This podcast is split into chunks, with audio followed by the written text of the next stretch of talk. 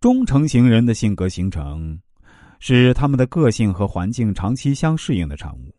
他们的行为和思想有着自己的逻辑和方式，他们的表现有着以下的类别特征：他们的动机、目的，他们的团队意识很强，需要亲密感，需要被喜爱、被接纳，并得到安全的保障。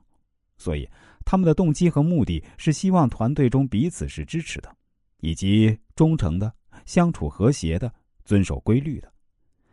他们的能力、力量的来源，忠诚型人物的心中需要有权威者。一旦没有权威者的指导，他们往往会不知何去何从，迷失了方向。一旦有了专家、权威指引他们人生的方向，他们会忠心耿耿、全力以赴。这时，他们全身充满干劲儿，不再被焦虑困扰、阻碍前进的方向。他们做起事儿来尽善尽美，可以绝对放心交付给他们。这是忠诚型人之所以为世人喜欢的原因。他们的理想目标。他们想要寻找一个可以安身立命、完全信服并且依赖的理念，可是他们不相信自己，而相信外在权威。这或许是一种本性所致。不过，一旦外在权威显露出弱点，不让他们佩服时，他们立刻反权威，这让忠诚型的人活得很辛苦。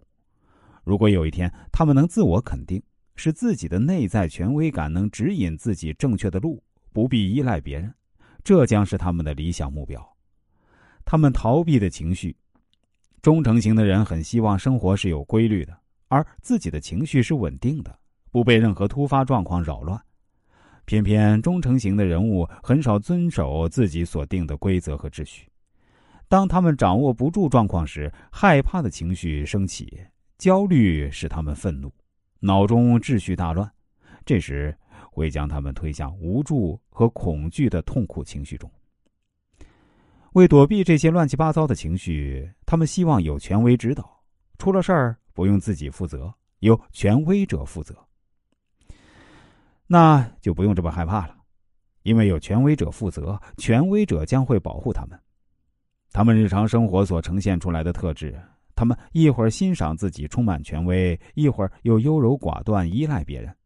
他们有时可爱善良，有时又粗暴野蛮，很难捉摸；有时非常顺从，有时又公开的反抗，性格极端矛盾。他们想的太多，又无法决定，因此在采取行动时充满困惑，回答问题更是缓慢。他们相当情绪化，因为受到焦虑的影响，无法自行做出重大的决策而感到不安。